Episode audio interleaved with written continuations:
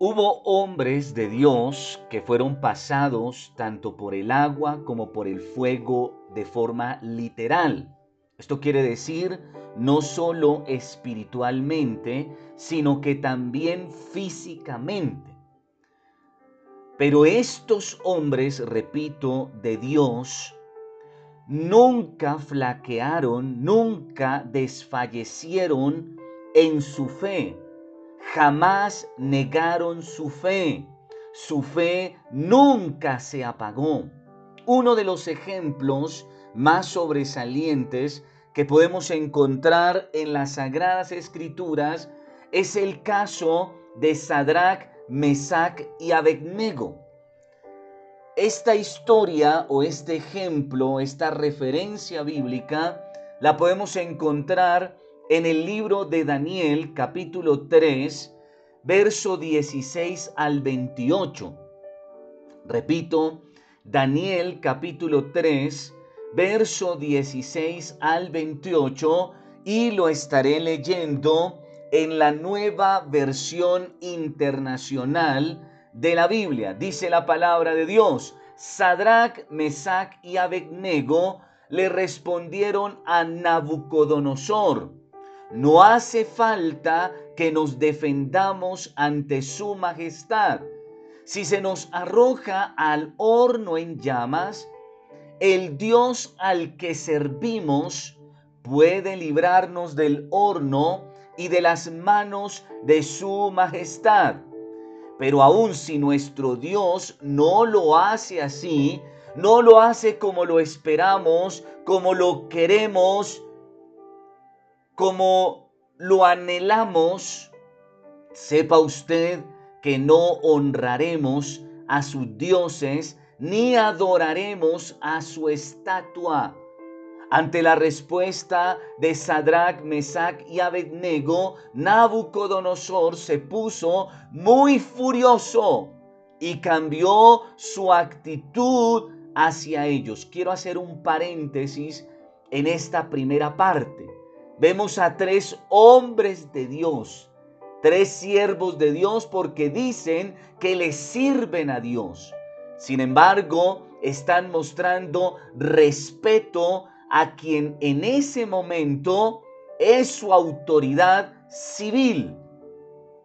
Es como el presidente. En ese momento Nabucodonosor viene a ser el rey, pero puede ser la figura de un papá, puede ser la figura eh, de un alcalde, puede ser la figura de un profesor, de un jefe, etc. En ese momento, Nabucodonosor es una autoridad puesta por Dios en la tierra, que está tomando malas decisiones y que está tratando de llevar a malas decisiones a estos tres hombres de Dios, es otra cosa distinta. Pero es una autoridad y ellos están reflejando qué? Un respeto a esa autoridad. Sin embargo, como este rey ha establecido una ley que va opuesta, contraria a los mandatos divinos, entonces estos tres hombres en fidelidad primeramente a la, a la autoridad, perdón, superior, a la autoridad de Dios, del Señor, del Eterno, entonces se resisten a obedecer.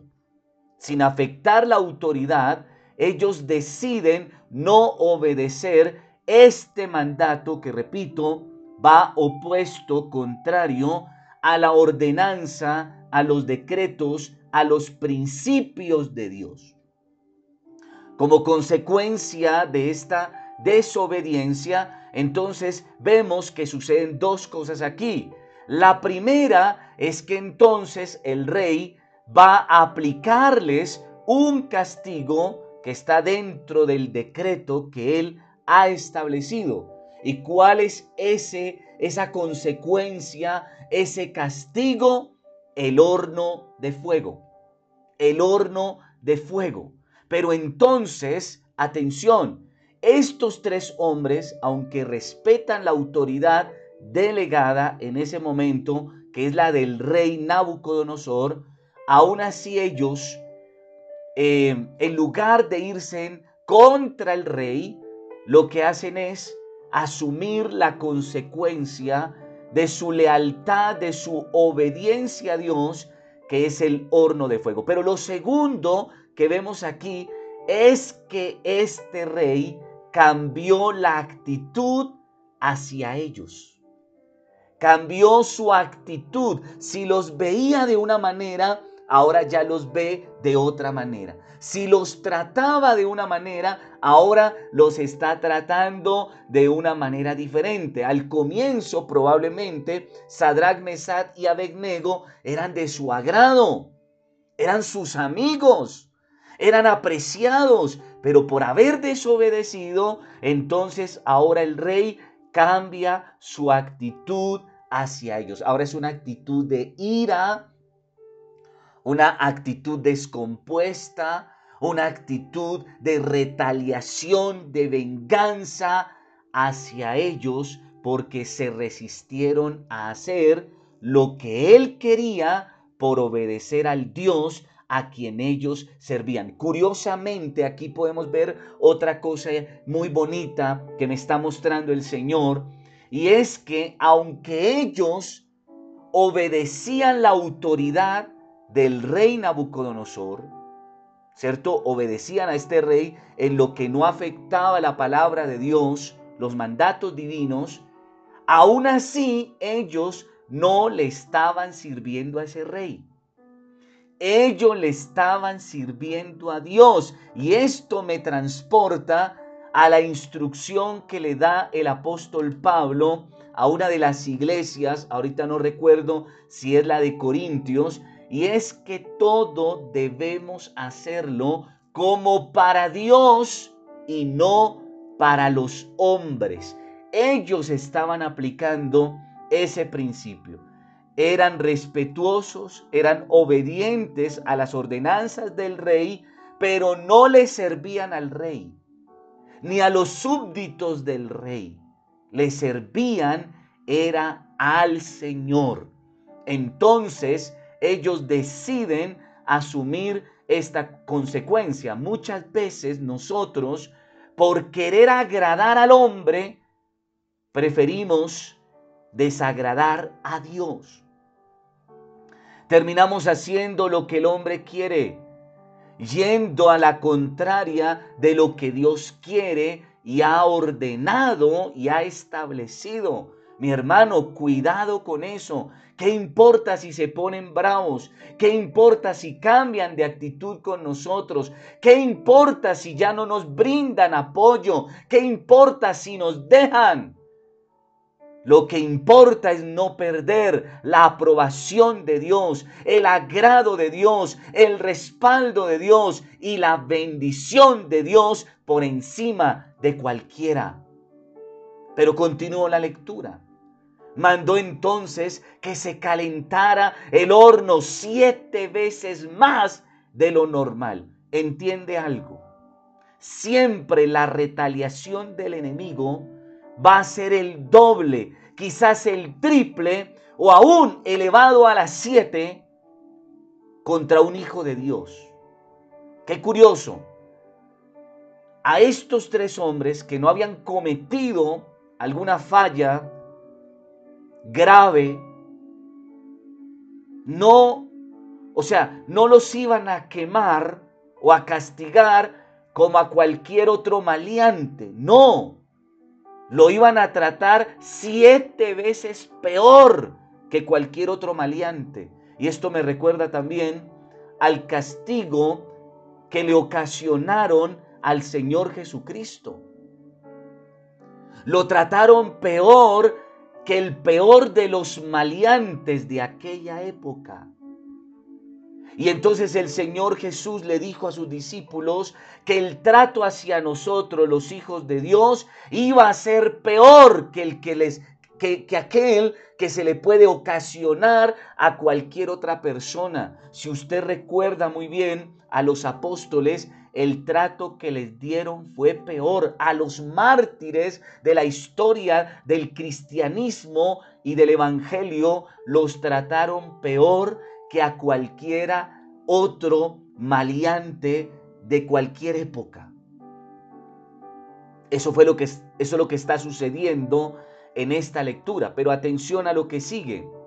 Y entonces mandó que se calentara el horno siete veces más de lo normal y que algunos de los soldados, los más fuertes de su ejército, ataran a los tres jóvenes y los arrojaran al horno en llamas. Curiosamente vemos aquí que estos varones no están poniendo resistencia. Ni siquiera están alegando justicia hacia ellos. No están reclamando, no están exigiendo. Pero aún así, no solo el trato es más severo, el castigo es más fuerte, sino que adicional envían a los hombres más fuertes. ¿Para qué? Para atarlos. Quiero decirte, cuando se trata del nombre de Cristo sobre una persona, el enemigo, el trato será peor que cualquiera, pero también enviará a los más fuertes para tratar de atarte, para tratar de, de, de sujetarte, de confrontarte, de maltratarte, etc. Continuó la lectura. Fue así como los arrojaron al horno con sus mantos, sandalias, turbantes y todo, es decir, tal y como estaban vestidos. Tan inmediata, tan inmediata fue la orden del rey y tan caliente estaba el horno que las llamas alcanzaron y mataron a los soldados que arrojaron a Sadrach, Mesach y Abednego. Curiosamente, cuando se trata de fuego, y más el fuego que Dios permite, va a ser destructivo para nuestros enemigos. Pero para nosotros el fuego que Dios permite terminará en cosas poderosas, milagros poderosos. Pero atención, los cuales, atados de pies y de manos, cayeron dentro del horno en llamas. En ese momento, Nabucodonosor se puso de pie para ver lo que estaba pasando y sorprendido les preguntó a sus consejeros. Atención lo que les preguntó. ¿Acaso no eran tres los hombres que atamos y arrojamos al fuego? Recuerda, Sadrach, Mesach y Abednego eran solo tres. Y entonces le respondieron sus consejeros, así es su majestad. Le respondieron, pues miren, reclamó, exclamó aquel Nabucodonosor. Allí en el fuego ya no veo tres, veo cuatro hombres sin ataduras y sin daño alguno. Y el cuarto tiene la apariencia de un dios. Dicho esto, Nabucodonosor se acercó a la puerta del horno en llamas y gritó, Sadrach, Mesach y Abednego, siervos del Dios Altísimo, mi hermano.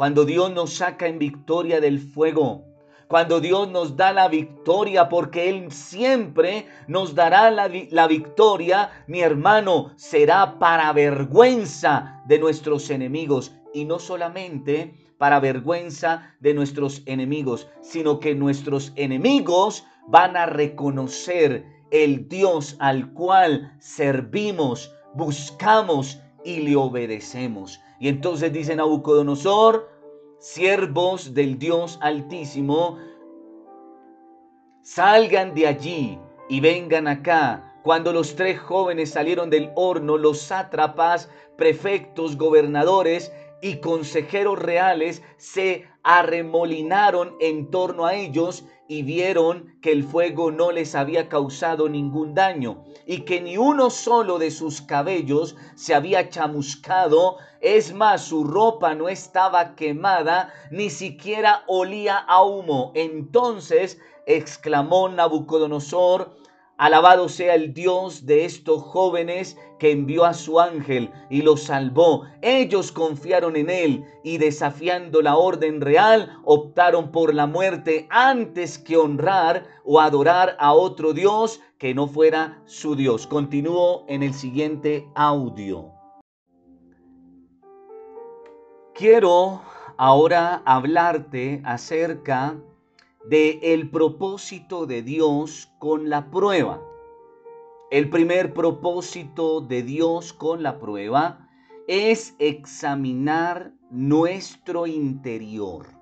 Y dice la palabra de Dios en el Salmo 37.3, nueva versión internacional. Salmos 17.3 dice la palabra, tú escudriñas mi corazón Tú me examinas por las noches.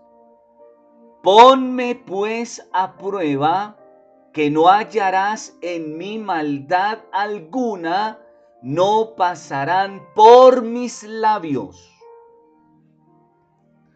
Entonces, lo primero o el primer propósito de Dios con la prueba es examinar lo que hay en nuestro interior. Pero vamos a conocer algo bien hermoso acá, porque no es Dios el que examina, el Señor ya lo conoce todo. Quienes necesitamos hacernos un examen somos nosotros mismos. Y entonces el Señor permite la prueba para qué? Para que sirva a la vez de un examen espiritual, interior. Pero el segundo propósito se une al anterior y es refinar. Refinar tiene que ver con purificar. Y entonces dice la palabra de Dios en Zacarías capítulo 13, verso 9, nueva versión internacional. Zacarías 13, 9. Dice la palabra, pero a esa parte restante la pasaré por el fuego, la refinaré como se refina la plata la probaré como se prueba el oro. Entonces, atención, ellos me invocarán y yo les responderé. Yo diré, ellos son mi pueblo y ellos dirán, el Señor es nuestro Dios. Quiero que leamos también lo que dice en Malaquías capítulo 3, verso 3 en nueva versión internacional. Malaquías capítulo 3, verso 3. Se sentará como fundidor y purificador de plata, purificará a los levitas y los refinará como se refinan el oro y la plata. Entonces traerán al Señor ofrendas conforme a la justicia. Una de las características principales de un creyente que ha sido pasado por la prueba de fuego, pero que la ha pasado en victoria. Atención, ¿cuál es el resultado? ¿Cuáles son las características según los pasajes que acabo de leer? La primera característica es que no hay maldad en el creyente. Ojo, porque esto no quiere decir que es perfecto. No, mi hermano, porque como lo hemos aprendido en otras enseñanzas, cada día después de nuestro bautismo, el Señor comienza un tratamiento de perfección en nuestras vidas. Dios nos va perfeccionando en nuestro caminar hasta llegar a la eternidad. Entonces no se trata de que el creyente que ha sido pasado por la, por la prueba de fuego vaya a ser perfecto. No, mi hermano. Pero lo que sí vamos a entender acá es que una cosa es ser imperfecto y otra cosa muy diferente es ser uno malo. O sea, permanecer en la maldad, que haya malicia en nuestras vidas y peor aún, malicia en nuestros labios.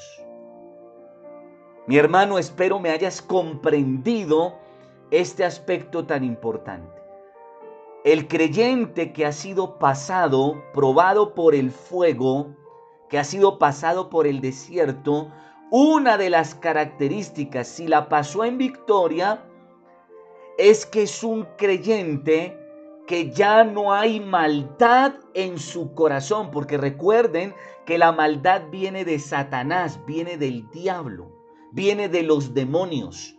Un hijo de Dios no tiene maldad en su vida. Es imperfecto, claro que sí, pero no hay malicia en él. No hay malicia en sus actitudes, no hay malicia en sus pensamientos, no hay malicia en sus palabras.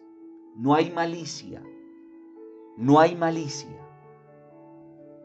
Sigue siendo imperfecto, pero ya no hay maldad en él. ¿Por qué? Porque el, el fuego lo que hace es purificar. El fuego lo que hace es quitar la imperfección, lo malo, lo feo, lo que no debe estar. Eso hace el fuego. Entonces, quien pasó en victoria la prueba de fuego, entonces mi hermano puede estar tranquilo porque en cada prueba, en cada desierto y por cada fuego que Dios le permita pasar, está siendo purificado. La maldad está desapareciendo en su vida. Pero tiene que pasar en victoria la prueba. La segunda característica es que sus oraciones son respondidas. ¿Y por qué sus oraciones son respondidas? Porque está en santidad para Dios porque ha sido aprobado por Dios en el fuego. Recuerden que Dios no oye a los pecadores. Recuerde mi hermano que el orgullo, la soberbia y el pecado nos separa de Dios. Forman una barrera, eh, un muro entre Dios y nosotros. Por esa razón es que muchas oraciones se quedan sin respuesta. Porque hay un impedimento, hay algo que no permite que mi oración llegue a la presencia de Dios. De ahí la importancia de entender lo que dice el libro de Levítico, si no estoy mal, en el capítulo 6, acerca de que el fuego del altar nunca se debe apagar, deberá estar encendido de día y de noche, porque el fuego que hace purificar nuestra adoración, purificar nuestro, nuestra oración, nuestra plegaria. Pero si no hay fuego, hay un trozo de carne pudriéndose sobre el altar que lejos de traer la bendición de Dios, lo que está haciendo es trayendo moscas. Lejos de subir un aroma fragante a la presencia de Dios, está subiendo un, una fragancia, un, un, un aroma, un olor de podrido, de descomposición. Entonces por eso en nuestro altar no puede faltar el fuego. En nuestras vidas no puede faltar el fuego, porque si no hay fuego, lo que hay es solo carne, solo esfuerzo humano por tratar de agradar a Dios, por tratar de, estar en Dios, pero en las fuerzas, en la humanidad, no espiritualmente.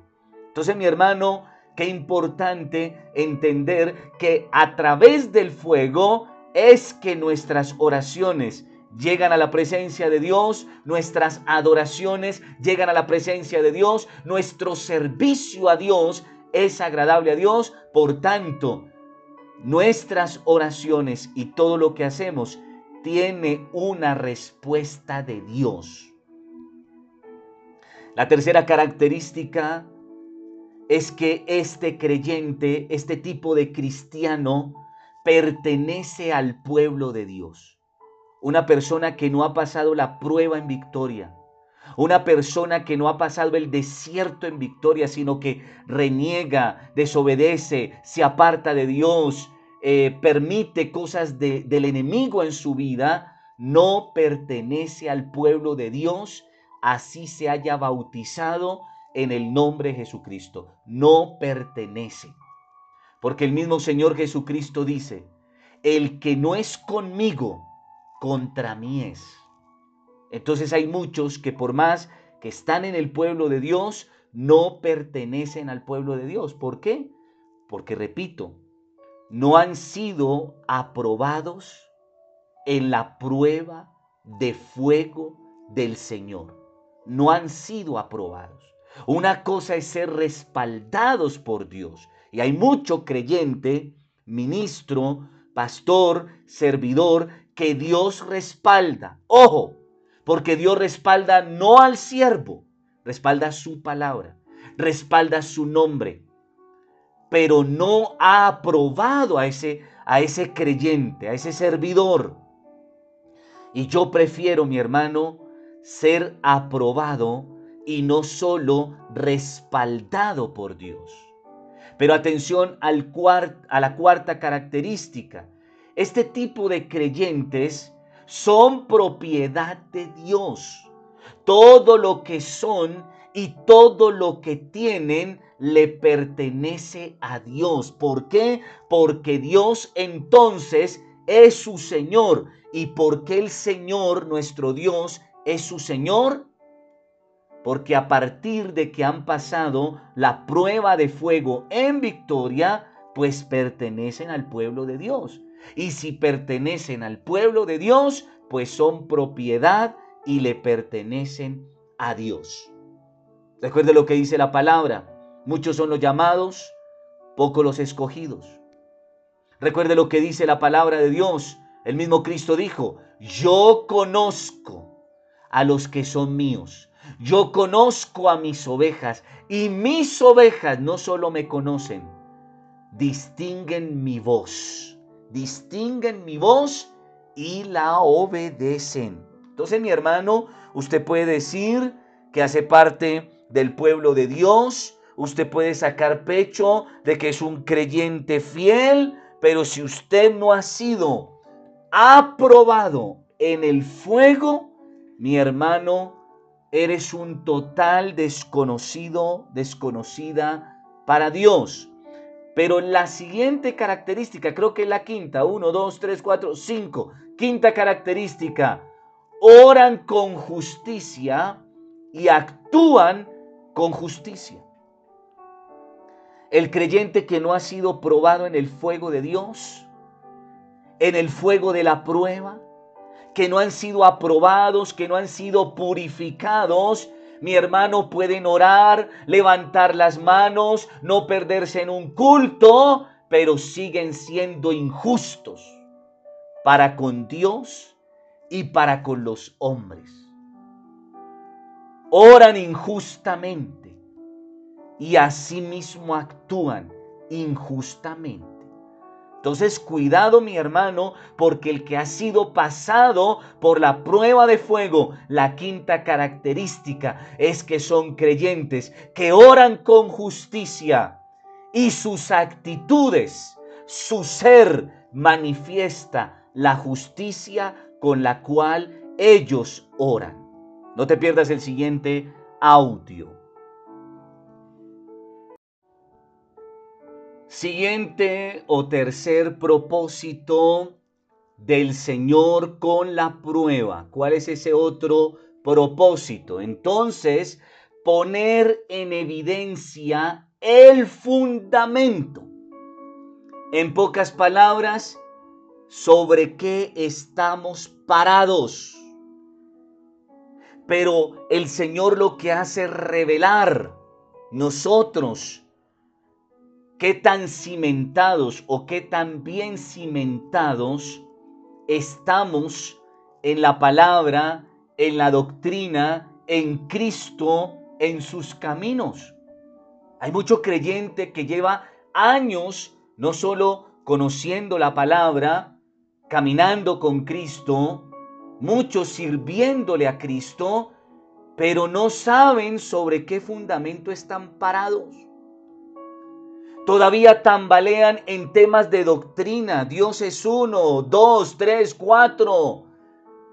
todavía dudan de la doctrina que están recibiendo, todavía vienen de diferentes corrientes y logran como que moverle el piso, como que moverle la butaca. No saben sobre qué están parados. Entonces la prueba el Señor la permite es para mostrarnos que tan bien cimentados estamos. Y no solamente aquel que recibe la prueba, sino como lo dije en audios anteriores, esto le permite al pastor poder ver la condición de las ovejas. Cuando viene una prueba sobre una oveja, sobre un, un, un feligrés, un hermano de la iglesia, uno automáticamente, según el fundamento, asimismo uno ve la forma en que actúa. Entonces es como un LED, como un radar que el Señor permite, repito, para conocer el fundamento sobre el cual está parado aquel que está siendo probado, pero también poderlo conocer quién, el pastor, el líder. Quiero saber cómo está esa persona, qué tan bien cimentada está. Entonces el Señor permite que una prueba. Por esa razón el Señor le dice a Pedro, el Señor Jesucristo le dijo a Pedro que Satanás le había pedido a todos sus discípulos para que fueran zarandeados como el trigo. Y ojo porque la respuesta que da el Señor a Pedro no es que el Señor lo va a impedir, no, el Señor le va a dar gusto a Satanás que lo zarandee como el trigo lo único que va a hacer el Señor es rogar para que no fallen y no les falte la fe. No fallen en la fe y no les falte la fe. Entonces el Señor cada día está recibiendo demandas de Satanás, de los demonios, para zarandearnos. Y el Señor les da gusto, vaya, zarandelos.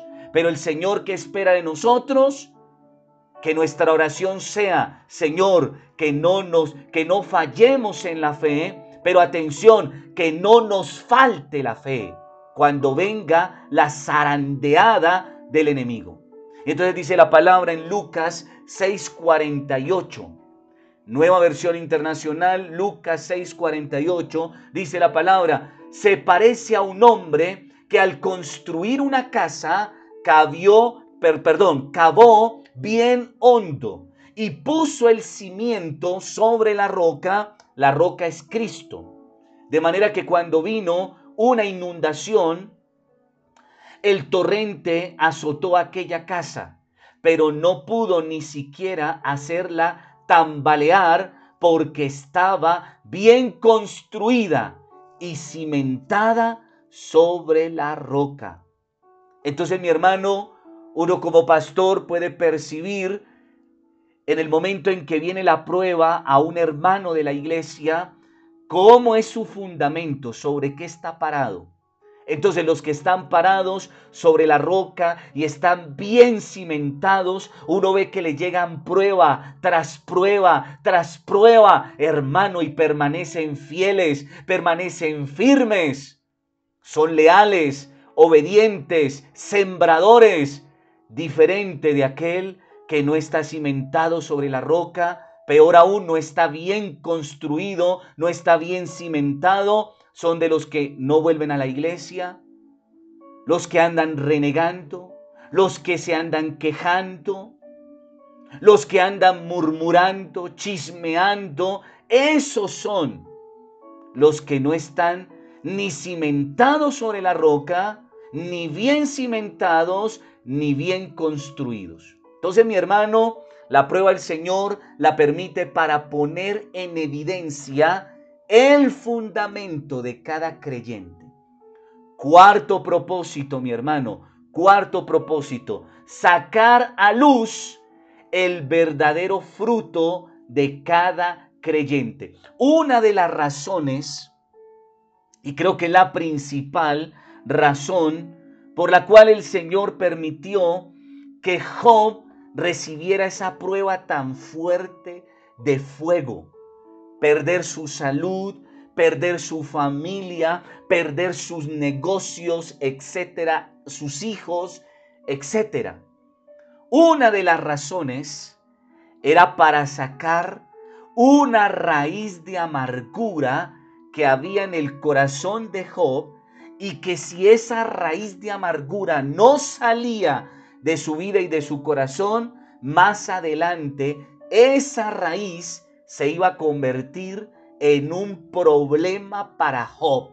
Por más rico, próspero, saludable y bendecido que fuera, en algún momento esa raíz de amargura le iba a traer grandes problemas. Por eso hay un proverbio que dice que es la bendición de Dios la que enriquece y no añade tristeza con ella. Y hace unos días enseñaba en la iglesia acerca de que no todas las bendiciones vienen de Dios, porque Satanás tiene poder, entre comillas, para bendecir, para enriquecer, para prosperar, para hacer milagros. Y entonces por eso no toda bendición viene de Dios. Si yo digo que este trabajo o que este, e, esta pareja con la que me quiero casar o ennoviar o esta decisión que voy a tomar es de Dios, pero a la postre me trae problemas, me trae tristeza, me trae amargura, me aleja de Dios, mi hermano, esa bendición nunca vino de Dios.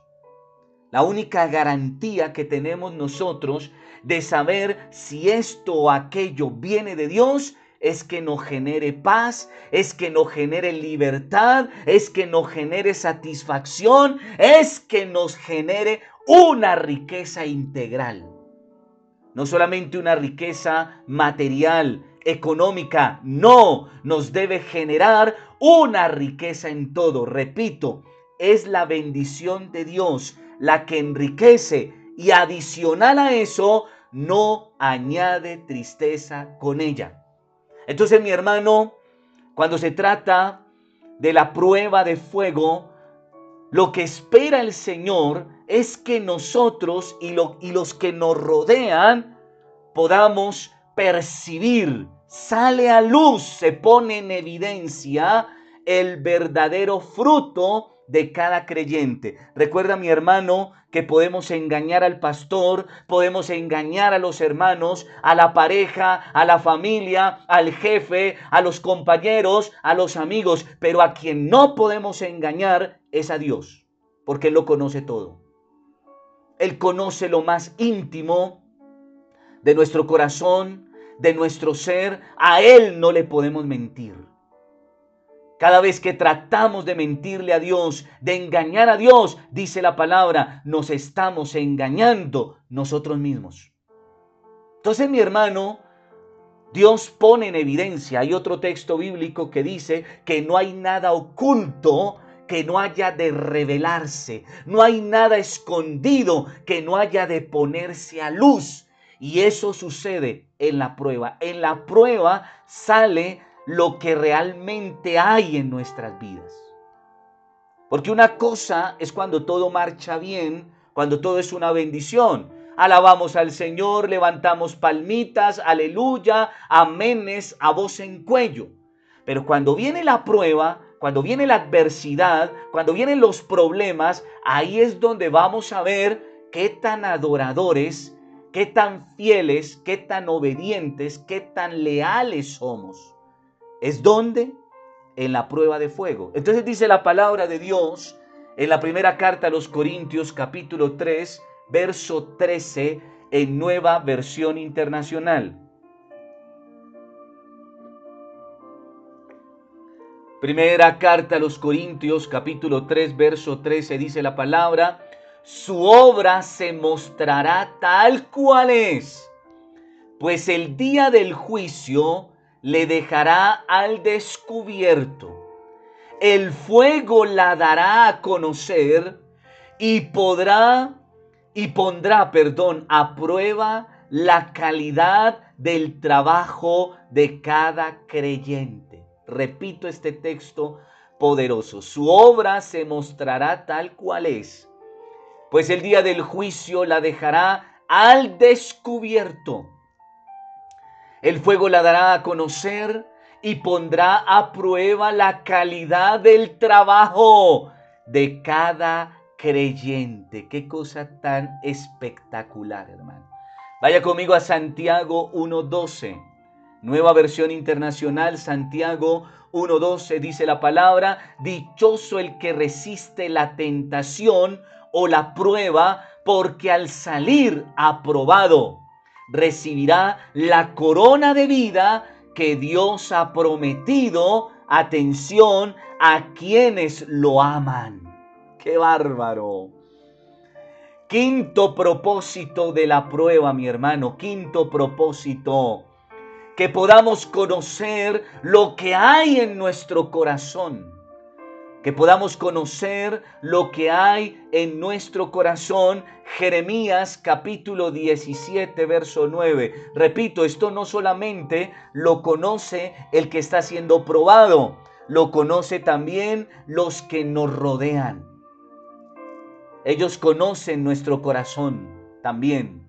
Y entonces dice Jeremías 17:9, nueva versión internacional, nada hay tan engañoso como el corazón no tiene remedio. ¿Quién puede comprenderlo?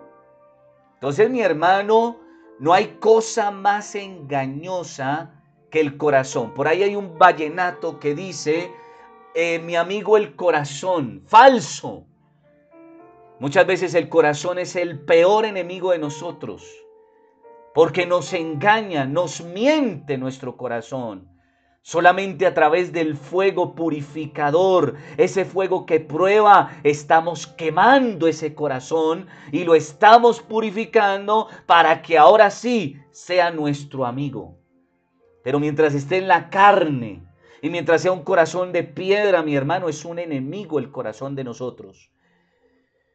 Sexto propósito de la prueba, sexto propósito de la prueba y es que es para hacernos saber que no solo de pan vivirá el hombre. Ojo, sexto propósito de la prueba es para hacernos saber que no solo de pan vivirá el hombre. Vaya conmigo a Deuteronomio capítulo 8, verso 3, nueva versión internacional. Deuteronomio 8.3. Dice la palabra, te humilló y te hizo pasar hambre pero luego te alimentó con maná, comida que ni tú ni tus antepasados habían conocido, con lo que te enseñó que no solo de pan vive el hombre, sino de todo lo que sale de la boca del Señor. Mi hermano, en esta pandemia y en este tiempo de cuarentena, en que muchos tuvieron de nuestros hermanos que cerrar sus negocios,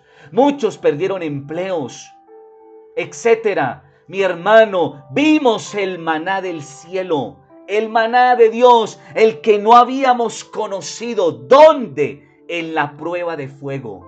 Nos aterrizaron mercados aún del exterior. Dios nos bendijo a través de hermanos, aún usual impío, para traernos la bendición. Hay un texto que dice en la palabra que las bendiciones de los impíos pasarán a los justos. Eso quedó en evidencia en este tiempo. Dios hizo cosas que no conocíamos, cosas extrañas, creativas para bendecirnos. Ese es nuestro Dios. Y nos hizo entender que no solo de pan vive el hombre, sino de toda palabra que sale de su boca.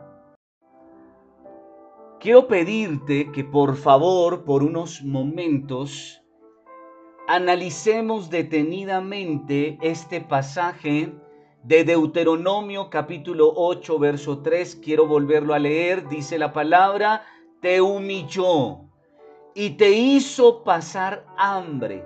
Dios que hace con la prueba nos humilla. ¿Y por qué razón nos humilla, mi hermano? Porque un verdadero creyente, un verdadero hijo de Dios, es aquel que mengua en su carne.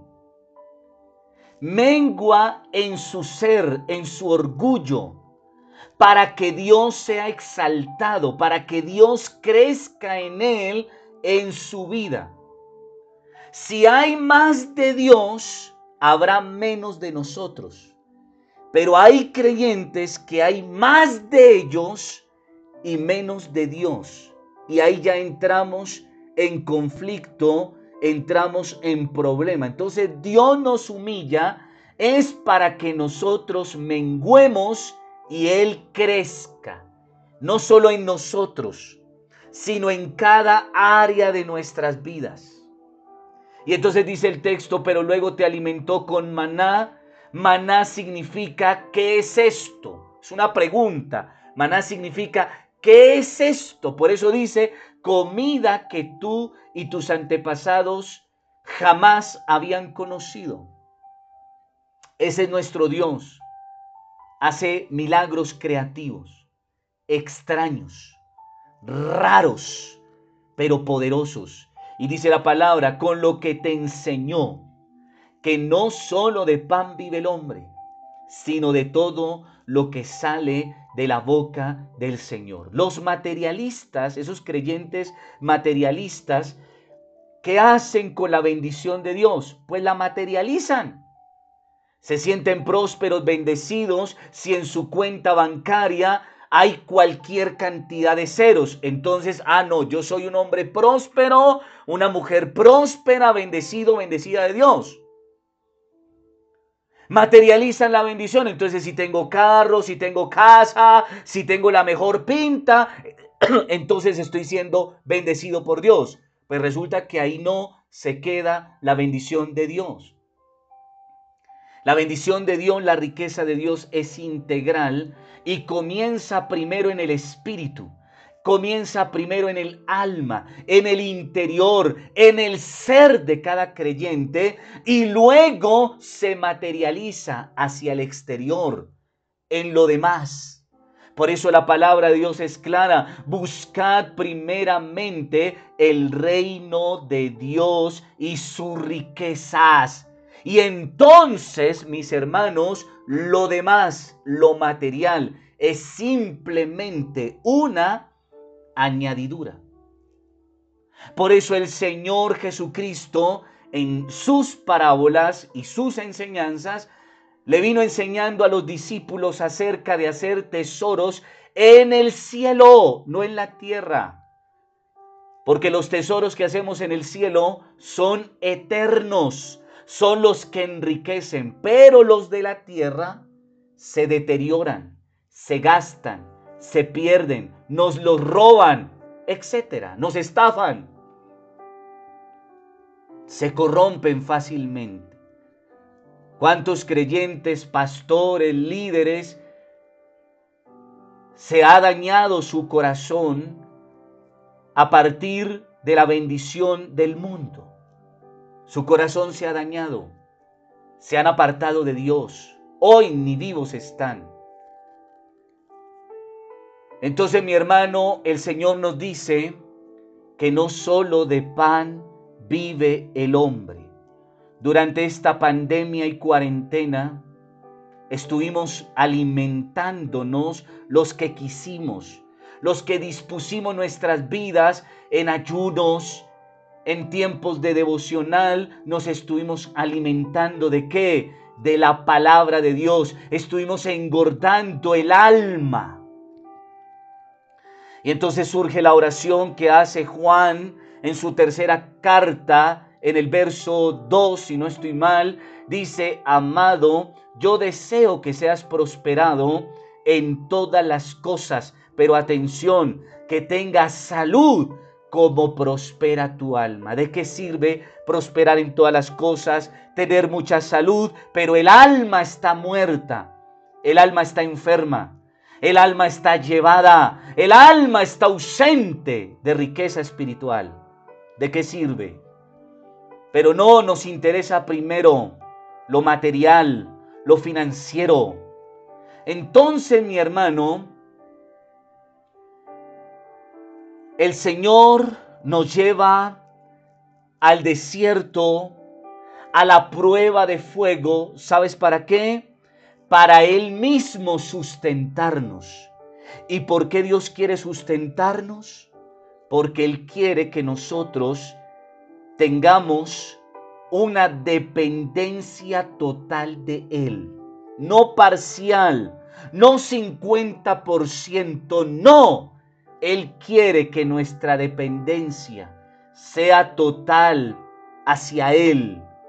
Y entonces, como Él quiere que lo hagamos, nuestro todo, nuestro todo, Él nos lleva a la prueba, al desierto, nos pasa por el fuego. ¿Para qué? Para Él mismo sustentarnos. Vaya conmigo Apocalipsis, capítulo 12, verso 6. Apocalipsis, capítulo 12, verso 6. Dice la palabra, y la mujer, atención, huyó al desierto. Recuerde que no hay un lugar más seguro después del templo, después de la casa de Dios, no hay lugar más seguro como el desierto. El desierto puede ser peligroso, hostil, terrible para el impío, pero para un hijo de Dios es el lugar de la providencia de Dios, es el lugar de la cobertura y protección divina es un lugar de bendición. Y entonces dice que la mujer, al ver el peligro, y la mujer aquí es tipo de la iglesia, representa la iglesia de Cristo. Cuando está en peligro, ¿qué hace?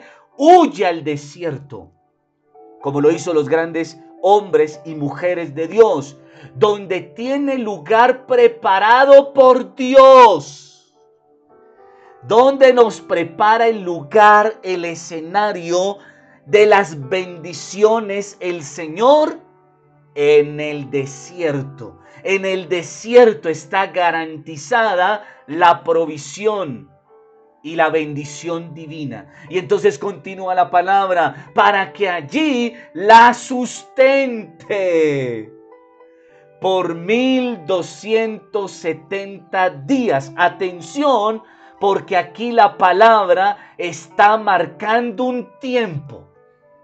¿Qué quiere decir esto, mi hermano? ¿Y qué me ilumina el Señor en este momento? Es que el desierto, la prueba y el fuego, como lo dije anteriormente, es transitorio, es temporal, tiene fecha de, de caducidad. Fecha de caducidad.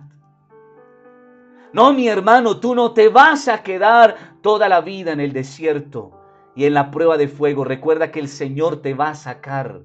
Esperamos te saque en victoria, te saque bendecido, te saque con estas características de quien ha sido aprobado por Dios en el desierto y en la prueba de fuego. Quien no ha sido aprobado, Dios lo saca por un tiempo, lo bendice, pero lo vuelve a meter otra vez. Hasta que quede cocinadito, blandito y listo. Pero quiero decirte eso.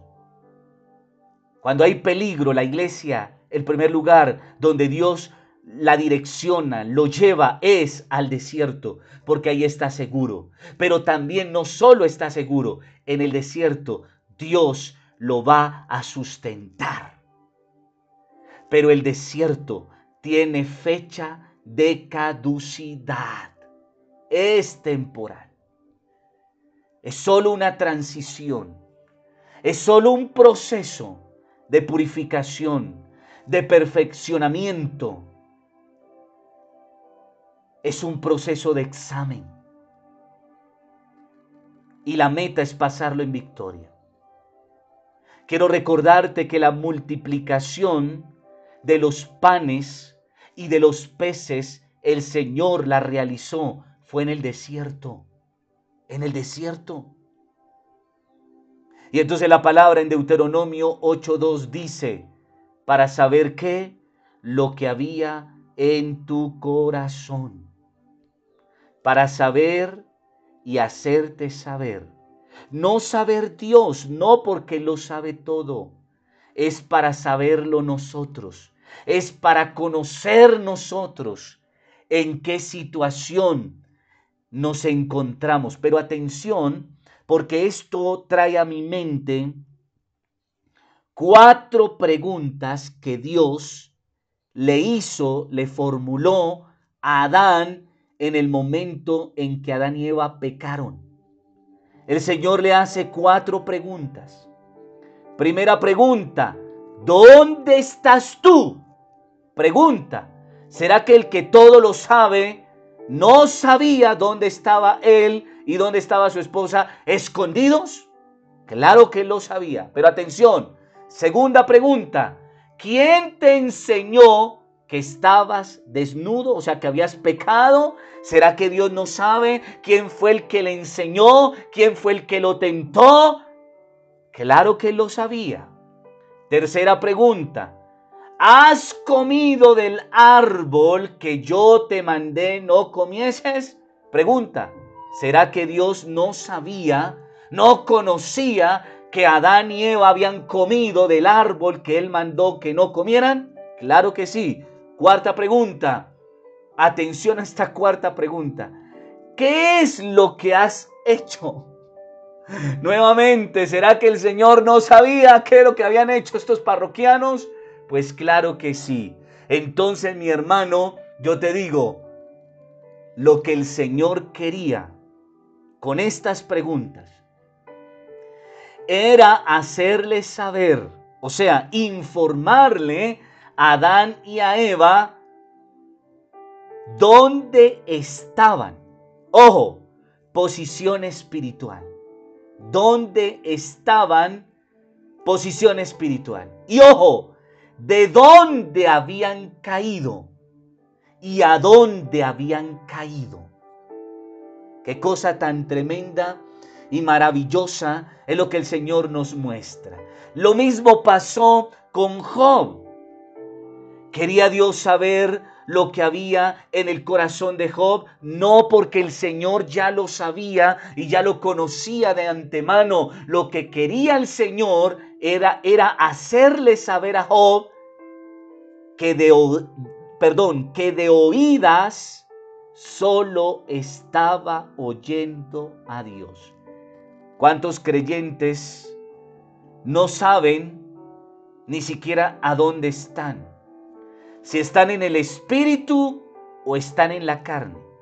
Muchos creyentes no saben que están desnudos.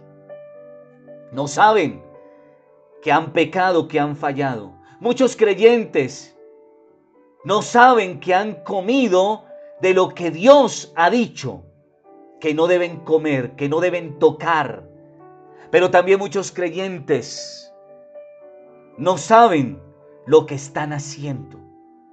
Están cayendo en una trampa de Satanás. El diablo los está velando, los está enredando, están embolatados y no lo saben.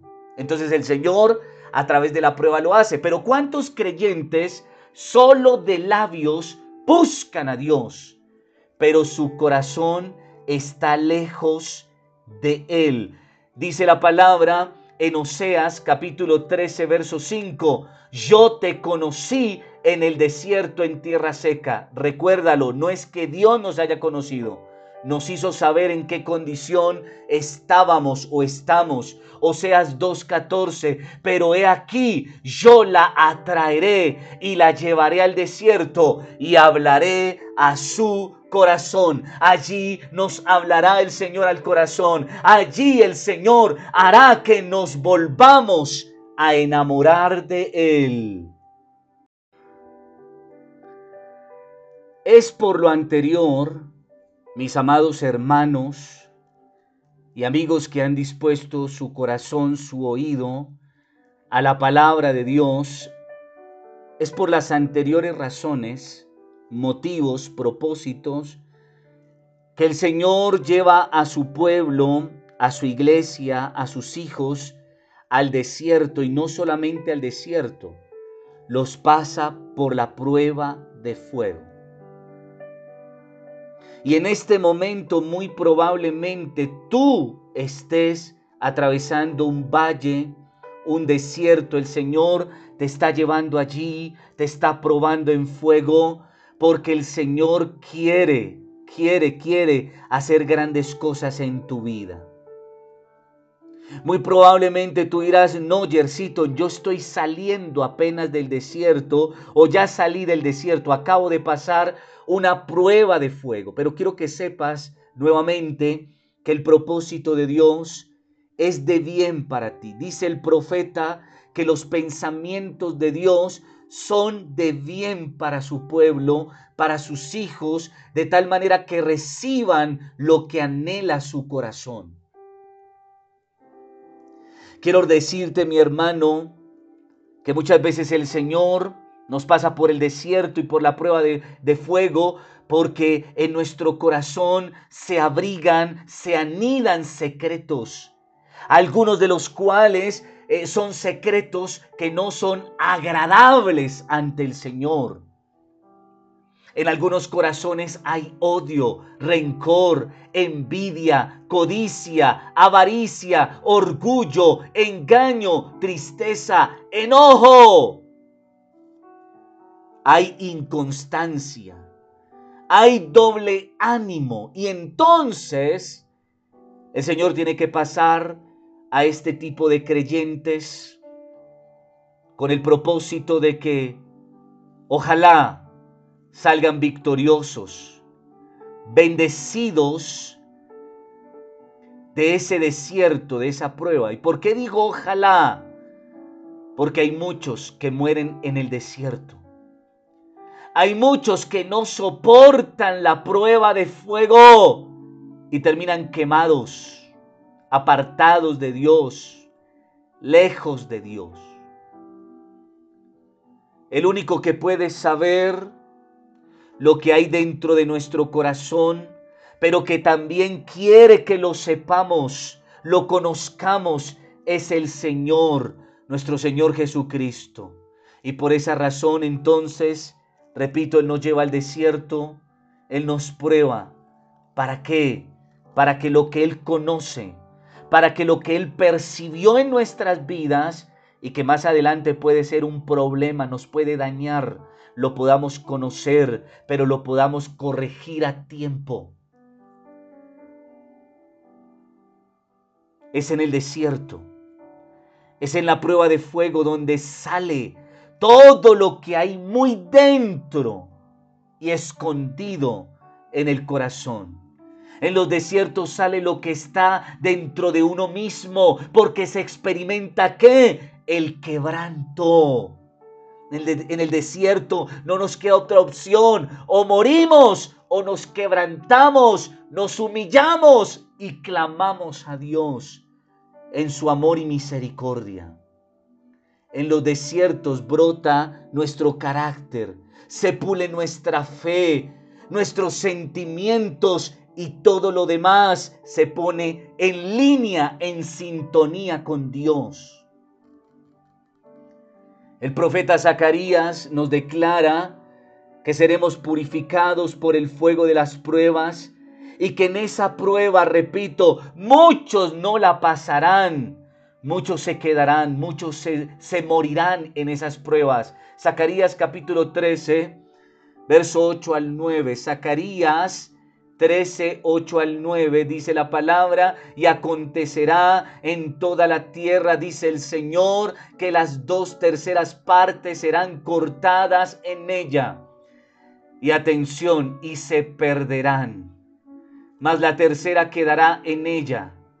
Y meteré en el fuego a la tercera parte, y los fundiré como se funde la plata, y los probaré como se prueba el oro, él invocará mi nombre y yo lo oiré y diré, pueblo mío, y él dirá, Señor, eres mi Dios. Entonces mi hermano,